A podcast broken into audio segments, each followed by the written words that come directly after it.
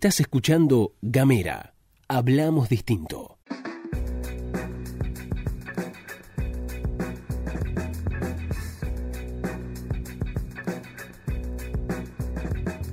Bueno, muy buenas tardes, buenas noches, buenos días, bienvenidos. Esto es Cine Bajo Cero, un podcast fueguino de Gamera que, bueno, como su título lo indica, por supuesto, vamos a hablar de cine, vamos a hablar un poquito de lo que sea. Van a ir surgiendo cosas alrededor de los distintos episodios, en el trazo de los distintos episodios. A veces tendremos eh, en la mesa a queridos amigos y amigas que se dedican al cine eh, aquí en Tierra del Fuego. A veces hablaremos de alguna película que se haya estrenado por ahí, analizaremos alguna película que nos guste. Lo que nos gusta principalmente es hablar de cine y queremos compartir con ustedes este ciclo. Recuerden, por supuesto, para recibir Gamera, como decimos todos los días en las pastillas, con Luce Carpati, mi nombre es Gastón Lodos, pueden hacerlo, eh, recibirla eh, mandando un mensaje de WhatsApp al más 549-2901 50 Y aquí en Cine Bajo Cero vamos a tener conversaciones tranquis, lindas, distendidas, para hablar de eso que nos gusta, los que estamos sentados aquí en la mesa, que es el arte de la realización cinematográfica. Qué complejo, ¿no? Suena así como súper pomposo, pero les puedo asegurar que todos sabemos algo de cine. ¿Por qué? Porque los relatos cinematográficos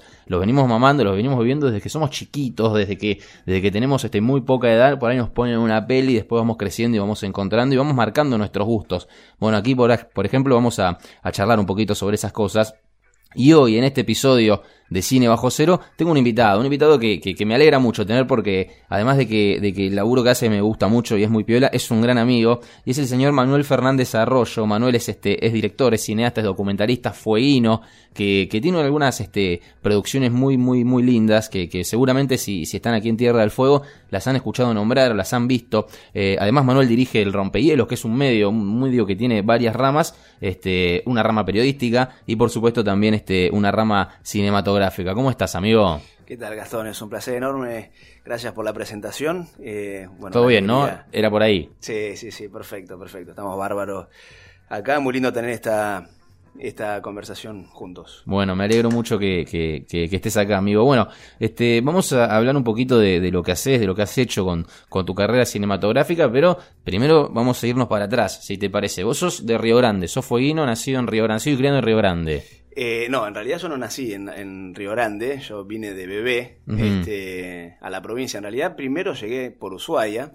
Este, mi viejo fue destinado, él, él era oficial de la, de la Armada y llegamos con su último destino em, cuando yo era bebé acá en Ushuaia y estuvimos, estuvimos pocos meses y ahí fue que él, dejó la, la, Armada este, bueno, y se fue para eh, trabajar en un concesionario de los Luciano Preto, este, de los Luciano Preto, perdón, de los Preto, el concesionario Luciano Preto, que bueno, eh, ya estaba funcionando bien acá en Ushuaia y bueno, querían instalarlo también allá en Río Grande. Mi viejo fue con, con esa, con esa misión, con ese nuevo laburo ya en el ámbito privado.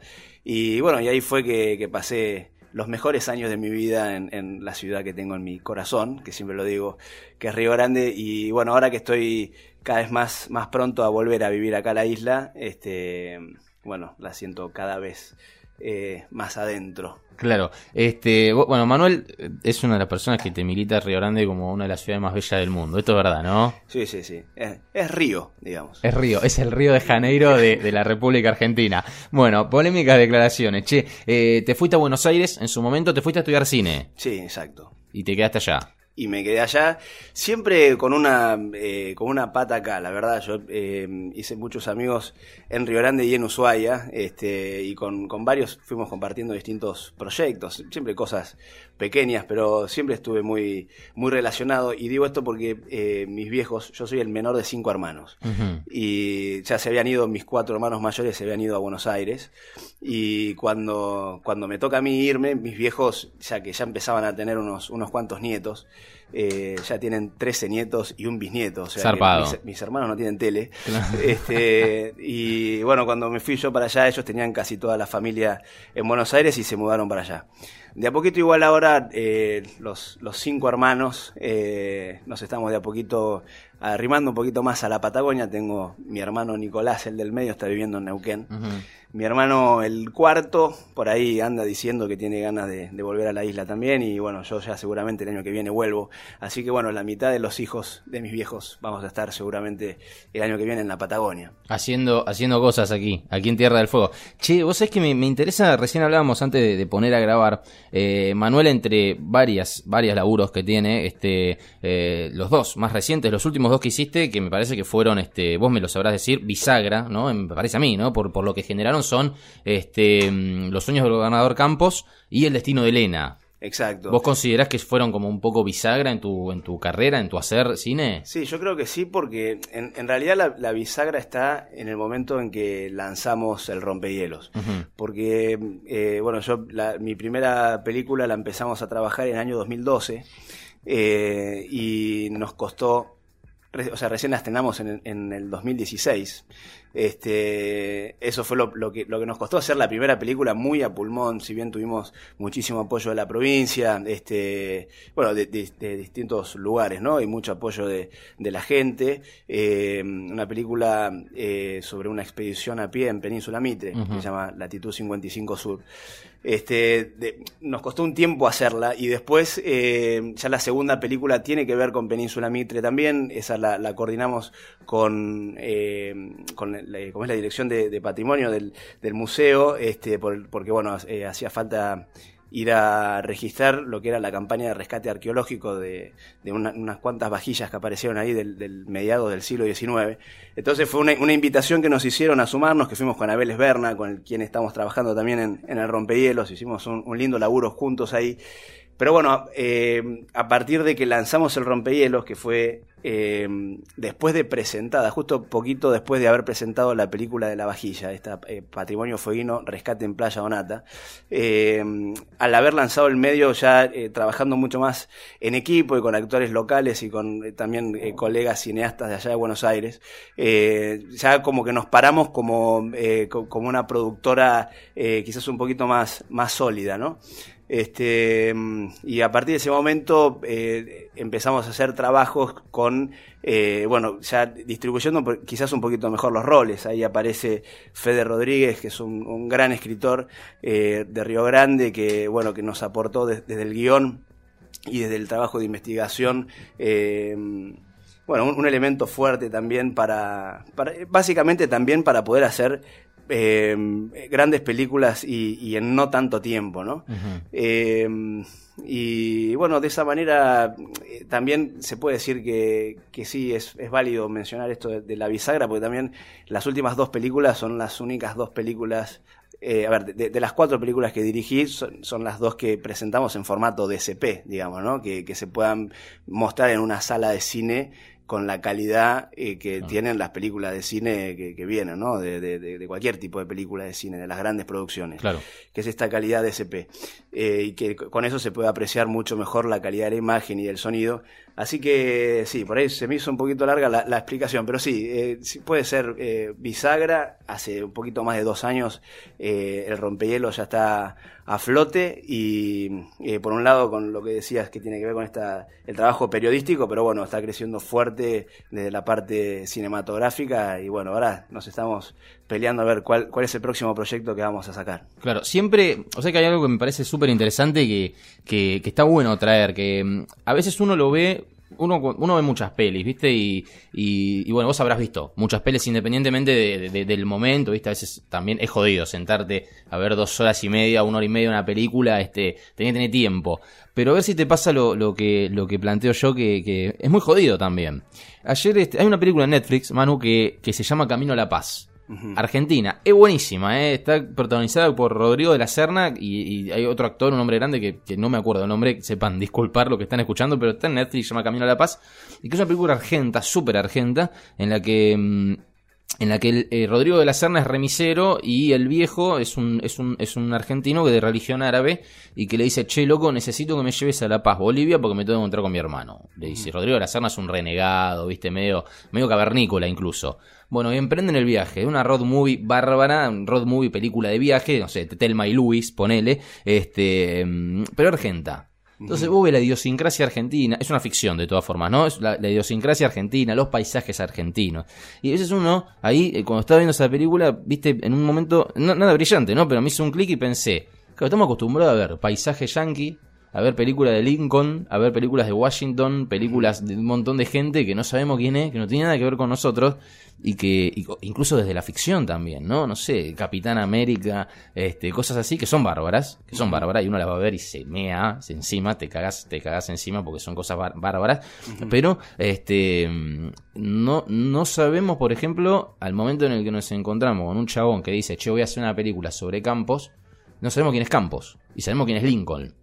¿Me, explico? Sí, sí, este, cual, ¿En qué momento vos decidís este, que tu búsqueda va a ser rescatar o mostrar en pantalla este, a los héroes, a las heroínas, a las personas que fundaron de alguna manera eh, el lugar del, que vos sos? Bueno, a ver, eh, tomando el ejemplo que, que vos mencionabas, eh, los eh, los estadounidenses han hecho un, trabajo impresionante con eso. Este, eh, nosotros ojalá alguna vez podamos, eh, quizás ni siquiera te lo pongo desde, desde, Buenos Aires, digo, quizás ojalá nosotros acá en Tierra del Fuego podamos armar un lindo catálogo de cine para que vengan más producciones como sucedió hace poco con eh, Alejandro eh, González Iñárritu, con, que vino con eh, DiCaprio y un tremendo elenco a hacer esta película El Renacido, que filmaron una parte de la película acá. ojalá que tengamos un lindo catálogo en todos los festivales importantes de cine del mundo y que, bueno, muchas producciones grandes quieran venir a filmar acá. Si bien tenemos un clima un poco cambiante, que eso a veces es una contra importante, de cualquier manera tenemos unos, unos paisajes hermosos y, cada vez más déjame contarte algo. Me fui un poquito por las ramas, pero enseguida lo, retomo. Dale, dale. Cuando, cuando arrancamos con mi primera peli, eh, Latitud 55 Sur, todavía no existía en la universidad acá ninguna carrera relacionada con, lo audiovisual. Eh, pero al poquito tiempo arrancó, no me acuerdo si habrá sido en el 2013, 14 que, que arrancó la carrera. Este, y hoy ya se ve, este, incluso no necesariamente en verano, que andás por acá por Ushuaia y ves muchos eh, chicos que están ahí, un flaco con una caña, viste, tomando sonido, una cámara, encima con buenos equipos. Hay, eh, hay mucha gente que está filmando acá.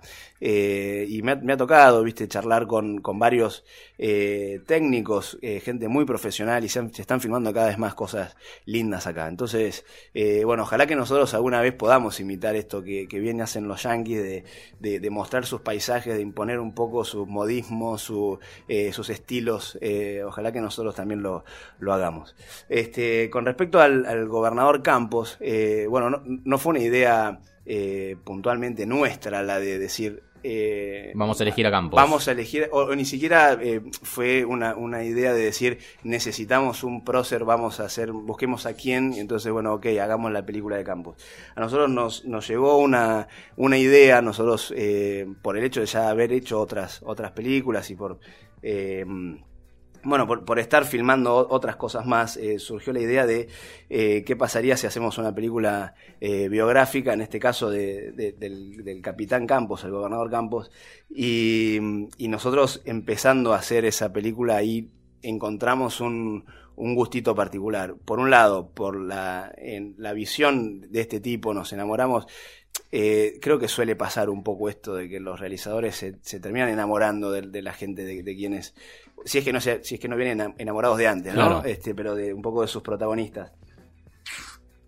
Perdón, tenía que tomar ese mate. estamos tomando mate. Esto es con mate, ¿eh? Este, cuento. Eh, así que, eh, con el, en el caso de, la película del gobernador Campos, eh, nosotros lo, lo, admiramos muchísimo desde que lo empezamos a investigar y también nos dimos un poquito cuenta, los que, los que estuvimos acá, los que hicimos la primaria y el secundario acá en Tierra del Fuego, de que por ahí eh, haría falta de que, de que sea un poquito más parte de la currícula eh, la historia de, de, quienes eh, sentaron las bases de, las cosas importantes que sucedieron acá, ¿no?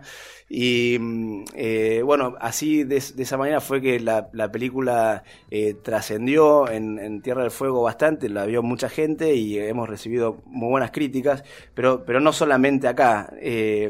Eh, es, un, como la historia de, Campos eh, también permite mm, eh, ser vista desde cualquier otro rincón del país, incluso en otros países, tuvo buena aceptación, incluso cuando la pasamos en la televisión pública nacional, desde, desde otros lugares, ¿no? Incluso hicimos una presentación en Mar del Plata y también tuvo muy buena aceptación. y, eso también nos da un poco la pauta de que Tierra del Fuego tiene una tiene una, eh, una cuestión un poco particular frente a otras provincias, que es que nosotros tenemos algunos casos que, que, hacen mucho a lo, a lo nacional. Eh, nosotros al tener dentro de nuestros límites de la provincia a la Antártida y a las Malvinas, eh, mucho tiene que ver para el resto del país, lo que nosotros hablamos. A ver, la cuestión Malvinas es la cuestión internacional más importante. De, claro, es el reclamo más importante. claro, o sea, de, la agenda internacional me refiero, aunque estamos hablando de nuestro propio país, lo que quiero decir es esta disputa con otro país. Este, Por un territorio que ellos lo tienen a 20.000 kilómetros. Sí, sí, que nada que siento, claro. No, por supuesto, una, disputa que no debería existir. Absurda. Pero, este, pero bueno, y por otro lado, eh, y capaz me adelanto acá un poquito, eh, la, siguiente película de esta serie de películas biográficas eh, que hicimos con sobre la vida de doña Elena Rubio de Mingorance, que fue quien presidió la constituyente, quien que redactaron la constitución del 91, este, mm, cuando pasamos a ser provincia, después de bueno que se lograra la provincialización allá en, el 90. Este, eh, también tiene que ver la película y nosotros eh, quizás encontramos acá un elemento como para, como para profundizar y como para poner acento. Nosotros las películas que, que hacemos nos interesa que no solo sean vistas acá, sino que puedan ser vistas también eh, en otras provincias. Y como en el caso de la película de, Doña Elena contamos algunos acontecimientos históricos donde también mencionamos el tema Malvinas, pero bueno, eh, Tierra del Fuego es, es, la provincia más nueva, es la constitución más nueva, la del, la del 91. Y mucho tuvo que ver el trabajo que se hizo para esa constitución, luego para la reforma de la constitución del 94. tenía lógica porque era la, constitución más, más, nueva. Pero además nosotros eh, nos, tomamos ahí el, el, gustito de, mencionar, porque tiene que ver con, el contexto y que, venía de antes, por supuesto, de, ponerle un pequeño acento también al tema de la ley 19640 que muy importante es ahora, en este momento, bueno, siempre lo, fue muy importante, y en un momento donde eh, creemos que es importante también que eh, para los fueguinos eh, tiene que quedar claro que la ley 19640 eh, no es un subsidio más para aquella provincia que está allá abajo. Eh, no tenemos que olvidarnos de pensar que la ley 19640 fue pensada en términos geopolíticos en un momento donde había muy pocos habitantes argentinos acá en, estas latitudes y bueno, y que hacía falta poblar.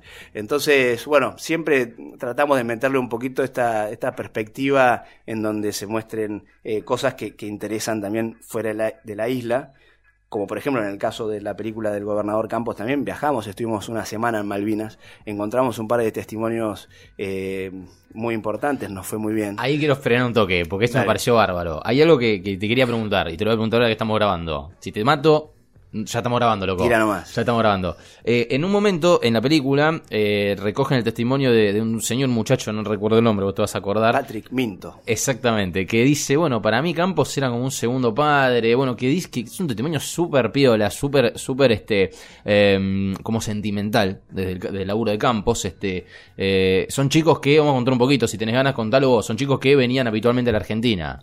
Claro, que, que, venían al continente, digamos. Este, claro, claro, a Tierra del Fuego, vamos a decir, porque no quiero que... No, no, a, Buenos, Aires, Buenos Aires y Córdoba. Ah, ok, ok.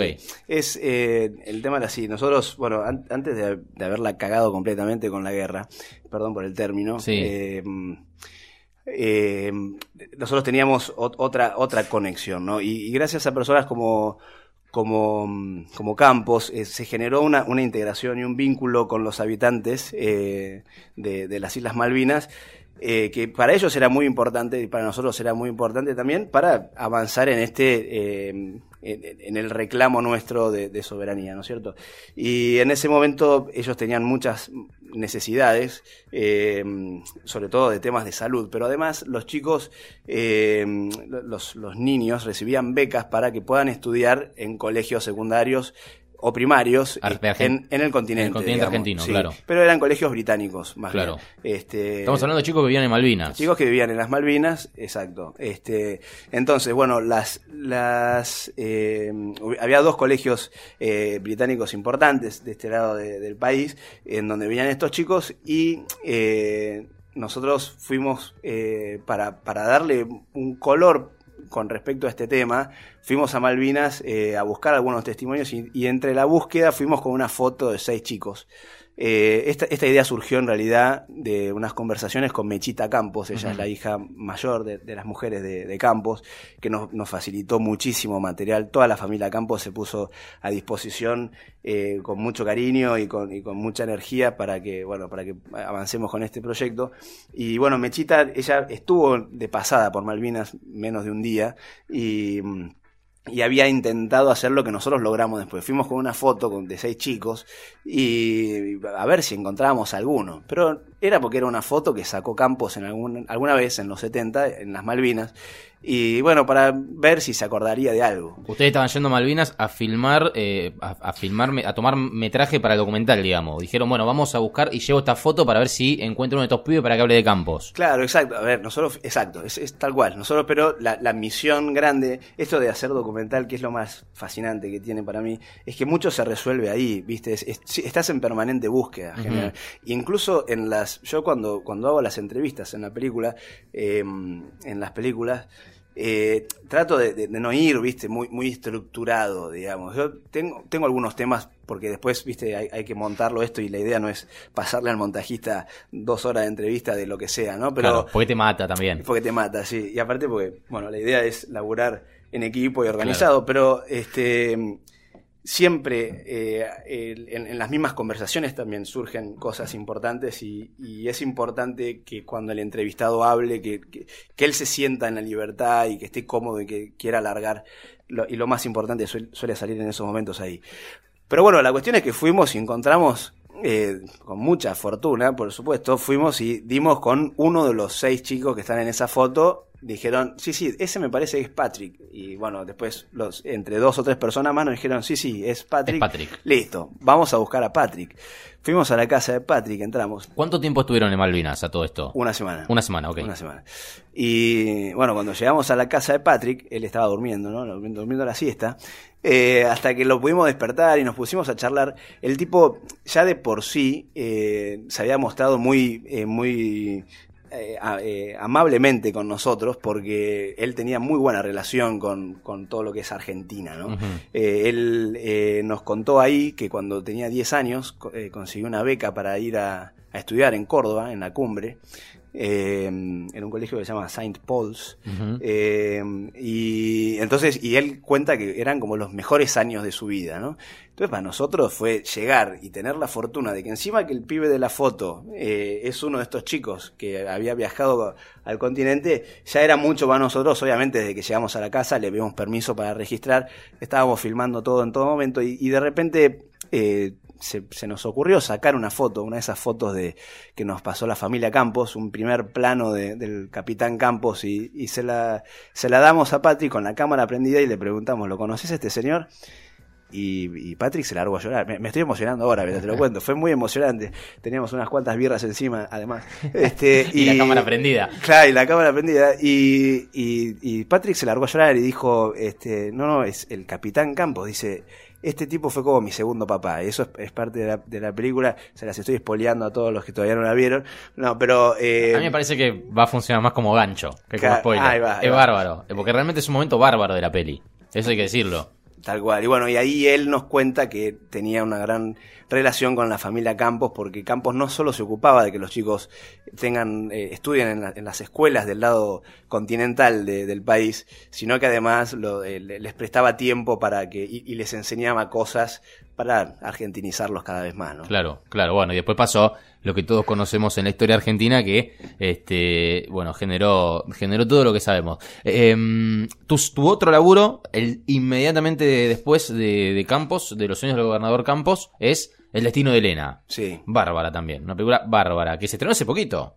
Exacto, sí, ahora en junio. El, habrá sido el 9-10, por ahí. 9-10 de junio de 2019. Que cuenta, digamos, la, la, las aventuras de Doña Elena Rubio de Mingorance, una mujer muy importante, un, un, una pope, si se quiere, de la provincialización, o, o, la mujer de la provincialización de Tierra del Fuego, ¿no?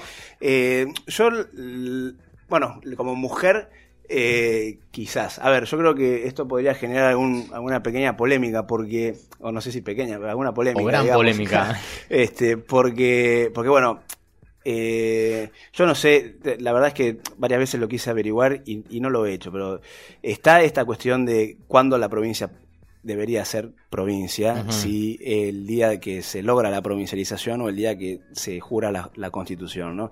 Eh, y no quiero polemizar mucho en, esta entrevista con este tema, solo lo quiero mencionar. Hay eh, gente que ha, que ha hecho un esfuerzo realmente muy importante para conseguir lograr la provincialización. Y ese fue un acontecimiento que eh, habiéndose logrado el 26 de abril de 1990, marcó un hito para los fueguinos, pero es un hito distinto y fueron otros los, los, los protagonistas de eh, quienes eh, hicieron, redactaron la, la, constitución. Entonces, porque bueno, por esas cosas de la política, ¿no? Claro. Entonces, quizás lo que, lo que, sí, ella obviamente tiene un rol muy importante dentro de lo que es la provincialización, porque ella fue la responsable y la número uno en conducir eh, todo lo que fue con la institucionalización de la provincia a través de la constitución. Este, así que sí, en ese sentido sí, ella fue eh, con mucho carácter y con eh, mucha cintura política, digámoslo, por lo que supimos recoger, ¿no? De los testimonios y demás, este, uno de los protagonistas más importantes. Te voy a preguntar algo jodido, loco. Atención. Nosotros recién hablábamos de, lo de Patrick en Malvinas en relación a los sueños del gobernador Campos. Para mí es un gol de la película. La, película de los sueños del gobernador Campos es un gol, golazo lo de Patrick. ¿Cuál es para vos, o sea, si me tuvieras que marcar dos o tres goles de la película de Elena, que es buenísima, realmente es buenísima, este, ¿qué, qué, ¿cuáles fueron las cosas que más te movieron, que más este, te, llamaron la atención, o, de color, o que sea una, una, ese tono alto de la película? Eh, bueno, eh, te maté, ¿no? Te maté. No, no, pero está bien, está muy bien. Yo creo que, a ver, el, el tema, el hallazgo más grande que tuvimos, me parece, eh, tiene que ver con, o sea, surgió enseguida, digamos, ¿no? Porque no tuvimos que hacer mucho al respecto para conseguirlo, digamos, ni tomar un avión ni nada, pero eh, que es básicamente que Fede, tomara contacto con, con Mingo Gutiérrez. Que ya los había ayudado, les había dado una mano en, en, Los Niños de Gobernador Campos. Mingo. claro, Mingo es el que le pone la voz, que es, es, un texto que escribe Fede Rodríguez, pero bueno, él es Mingo Gutiérrez. Mingo eh, nos da una mano muy importante en las dos películas eh, desde el punto de vista de la revisión histórica, ¿no? Porque él. Eh, bueno, con todo su conocimiento y de hecho haber sido protagonista de, varios de los acontecimientos que contamos de la historia y un gran revisionista de, los temas fueguinos, este mm, enorme periodista. Eh, eh, Mingo eh, nos da una mano en, la revisión de, las películas para que seamos lo más rigurosos. la, parte de la rigurosidad, está exactamente esa es la palabra. Y además le pone la voz a la película del gobernador Campos. Que tiene narración, o sea, les contamos, tiene la película del gobernador Campos, tiene un narrador en, en, off, lo que se dice en off, que es esa, esa voz, digamos, que te habla, que estamos acostumbrados a que sea Morgan Freeman, ¿viste? En las películas yankee, bueno, es el, es el Mingo Gutiérrez de, de aquí de Tierra del Fuego, eh, hizo las veces de Morgan Freeman en Los sueños del gobernador Campos, no así en El destino de Elena, que no tiene narrador. No tiene voz en off, pero... Pero está Mingo. Exacto, pero aparece él. Nosotros cuando, cuando empezamos a hacer esta película de Doña Elena Rubio de Mingorance, era, era distinto usar los, o sea, no, íbamos a poder usar los mismos recursos que usamos eh, para hacer la película de Campos. Eh, o sea, a ver, mejor dicho, sentíamos la necesidad de buscarle otros, otros recursos. Y dentro de los otros recursos que, salimos a buscar, eh, dijimos, a ver, algo que no tuvimos en, la película de Campos, pero que nos gustaría tener acá, a ver si conseguimos alguna entrevista grabada. Y bueno, bastó con que Fede le diga a Mingo, che, ¿vos tenés alguna grabación de Elena? Sí, sí, tengo una entrevista que le hice en el 94, listo. El, el, no solo terminamos usando esa, esa misma grabación, que es una entrevista que le hace Mingo a ella eh, en el año 94, sino que bueno, eso nos da pie para, para contar la película desde otro lado, digamos, ¿no? Y con, y con otros recursos, básicamente. Ese fue el, primer hallazgo, así arranca la película. Eh, vamos con fe de, eh, porque aparecemos nosotros, nuestras caras. Esa es otra decisión que toman en, en, digamos, en contraste con los sueños de Gobernador Campos. Ustedes deciden este, aparecer, digamos, ponerse en cámara. Tal cual, sí, es, a ver, e, existen eh, muchos recursos, digamos, que se, que se pueden utilizar para construir una película. Nosotros en esta, básicamente el hecho de aparecer eh, es básicamente un, un recurso, ¿no? Claro. Este, no es que teníamos ganas de hacerlo porque sí. Eh, entonces, y bueno, nos eh, llegamos a la casa de Mingo, él nos abre la puerta, entramos, conversamos y eh, Mingo encuentra esa, ese cassette, esa grabación, y la pone en un grabador y le da play. Y ahí empieza la, empieza ella, Elena Rubio de Mingorancia, a hablar ella, justamente en una entrevista que Mingo le pregunta sobre cómo llegan a, a, Tierra del Fuego. Entonces, bueno, eh, a partir de ahí esa, ese audio de esa entrevista es como la columna vertebral de la película. Pero bueno, va teniendo muchos matices. eh, es una película que en sus 42, 43 minutos nu- nunca te deja descansar como espectador. Es la idea, nuestras películas, la idea es eso, es que no sean... eh, no, no buscamos hacer películas contemplativas, sino justamente películas que cuando terminen te, te da la sensación de que duró 10 minutos, ¿viste? Como Claro. que la película nos, buscamos darle el mayor dinamismo posible y, y bueno, creo que lo logramos. Buenísima, a mí me, me- la verdad que me parece una linda, linda peli. Uno, además esto me parece interesante, ¿no? Porque voy al vuelvo al principio. Che, no van a pensar que uno es de esos que dicen que el cine es yankee, no sé qué, ¿no? A mí me encanta Hollywood, me encanta, la verdad, me gusta mucho. Eh, pero además Tierra del Fuego tiene la característica, es una provincia de, al- bueno, en relación quizás también con, digo, eh, por las políticas este, aplicadas este, con la 19640 y la, y la, y la situación geopolítica, pero es una, provincia de mucha migración.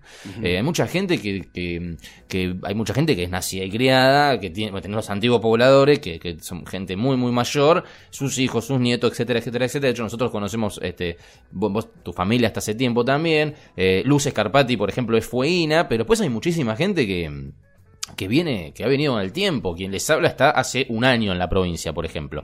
Eh, y me parece fundamental, me parece súper, súper rico, súper eh, interesante conocer a estas personas que quizás uno no las conocía o, o- o- o de nombre o a lo lejos en una conversación con alguien, pero nadie te sienta y te dice, che, mira, este es este Campos, Ernesto Campos, esta es Elena Rubio Mingoranza, te voy a contar quién es.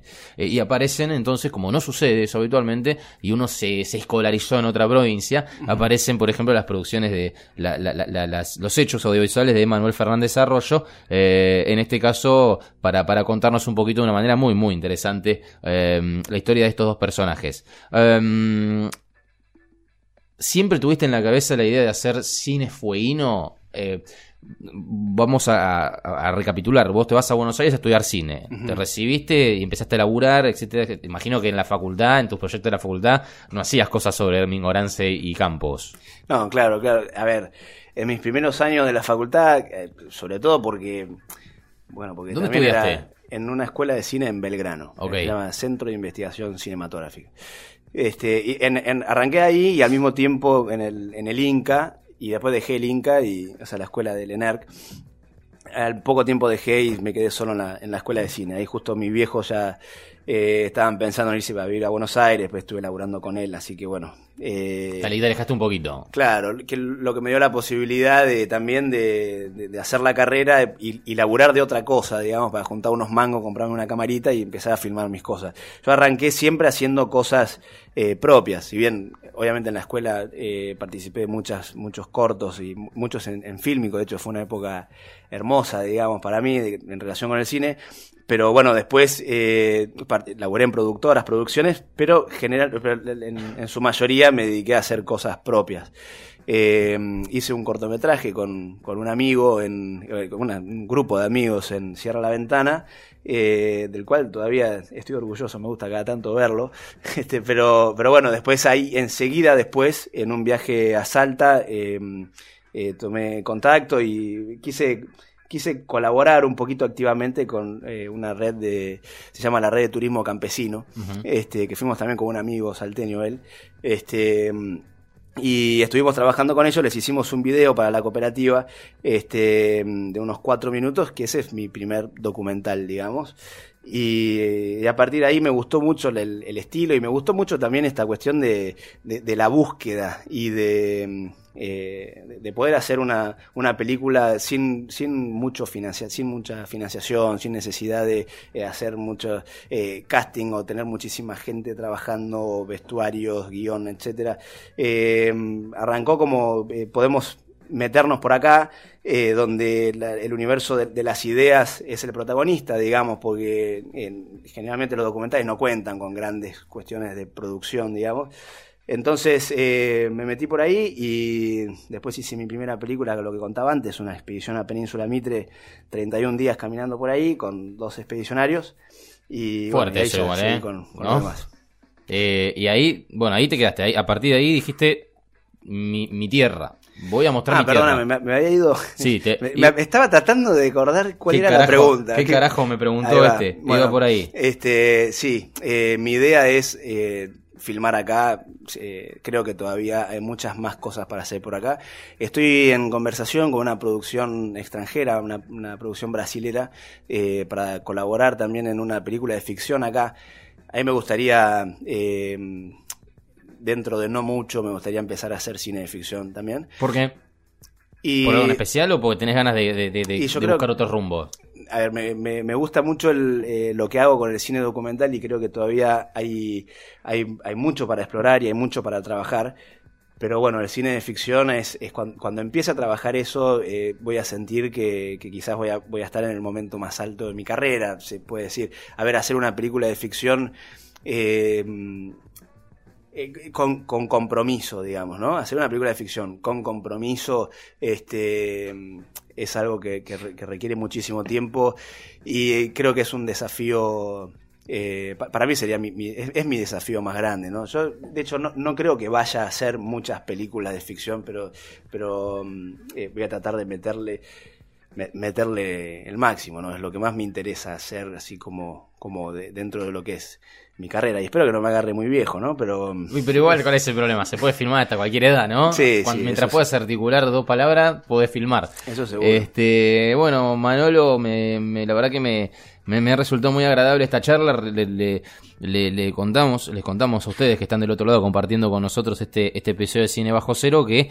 eh, se puede, hay algunos contenidos tuyos que se pueden encontrar en, en dando vueltas por, por, por la web, ¿no? Sí, sí, de hecho en- ahí en el sitio del rompehielos.com.ar, que es nuestra, nuestro portal este, de noticias, en la sección cultura hay una, tenemos ahí todos los, los, los videitos, están las películas, mis dos primeras películas están completas ahí, hay un par de que otro corto que hicimos y adelantos de documentales que estamos haciendo y bueno, los, los dos trailers de las dos últimas películas que no están subidas completamente todavía porque bueno, estamos intentando meterla en, ahí en las plataformas nacionales, en Contar o Cinear, una de esas. Eh, creemos que lo vamos a, resolver pronto. Así que bueno, también avisaremos por ahí eh, con el link y todo para que, para que, se- para que todo el mundo las pueda ver. Bueno, buenísimo, che, buenísimo. Muchas gracias este, por haber estado con, con- con nosotros, conmigo aquí en Cine Bajo Cero. Eh, ¿Sabes qué? Eh, ya para cerrar, les voy a contar a todos, a vos, Manuel, y a todos los que nos están escuchando, que ojalá sean un montón, loco, ojalá que sean un montón. Este. Que hay un, hay un montón de libros de cine, un montón de libros de cine, pero para mí hay uno que es el libro de cine, que, que casualmente, porque vos este, sabés que cuando estudias, bueno, habrás leído un montón de cosas y, y te recomiendan un montón de cosas. Este, li- hay, hay libros de guion, les cuento, un- un- una autora muy conocida que se llama Linda Seger, que te enseña a hacer guiones. Hay otro que se llama Sidfield, que te enseña a hacer guiones y que te explican la cuestión técnica de que a, ta- a tal minuto tiene que pasar tal cosa y a tal otro. Este, casi como si fuera una cuestión de, de- de laboratorio, escribir, este, o matemática. Y después tenés libros como que se llaman como Sa- Save the Cat, que es un libro que te dice, bueno, en estos 12 pasos vos podés hacer este, una buena película, pero... mm, y libros de historia, del cine, este, montón, lleno. Pero hay un libro que me parece a mí que coinciden todos que eh, es este quizás uno de los libros más ricos para leer sobre cine, que se llama El cine según Hitchcock.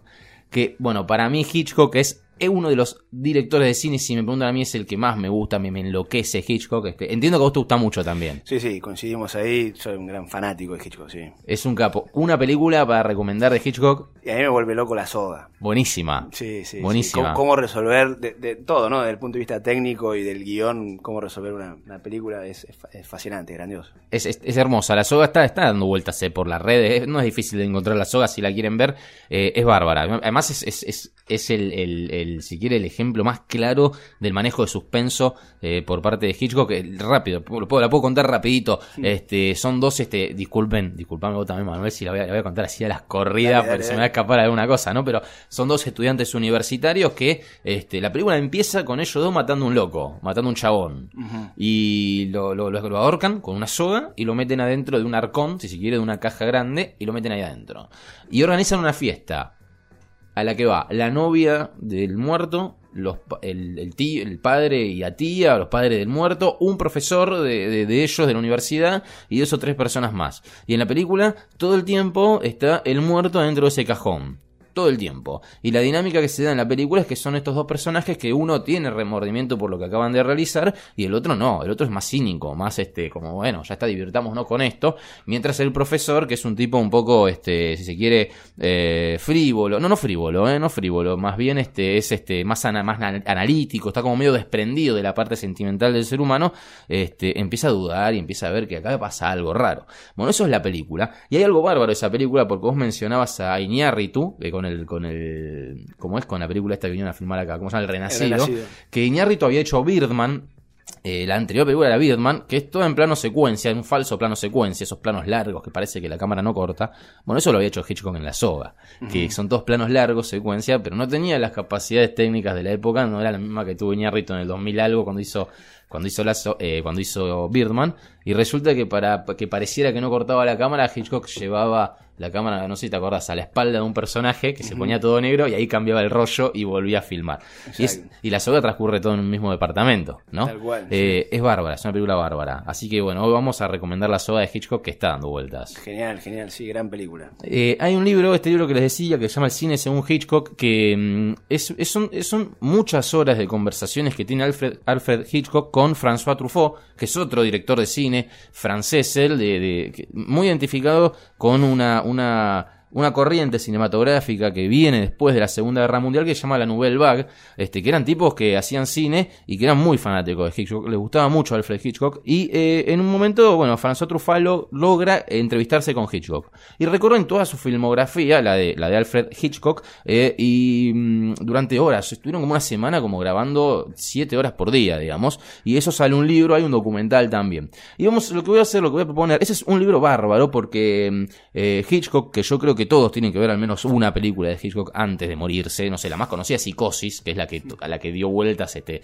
al mundo, pero está lleno la soga. Hoy recomendamos la soga. Eh, en ese libro él tiene un montón de conceptos de cine y de la vida en general.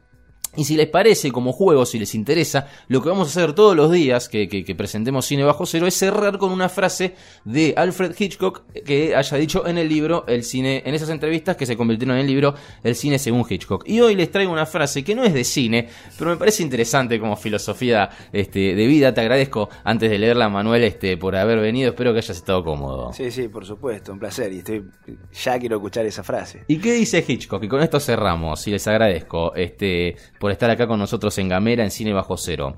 A todos los niños se les pregunta qué querrán ser de mayores, dice Alfred Hitchcock, autor entre otros de La Soga. Puede estar seguro de que yo jamás respondí policía. Muchas gracias.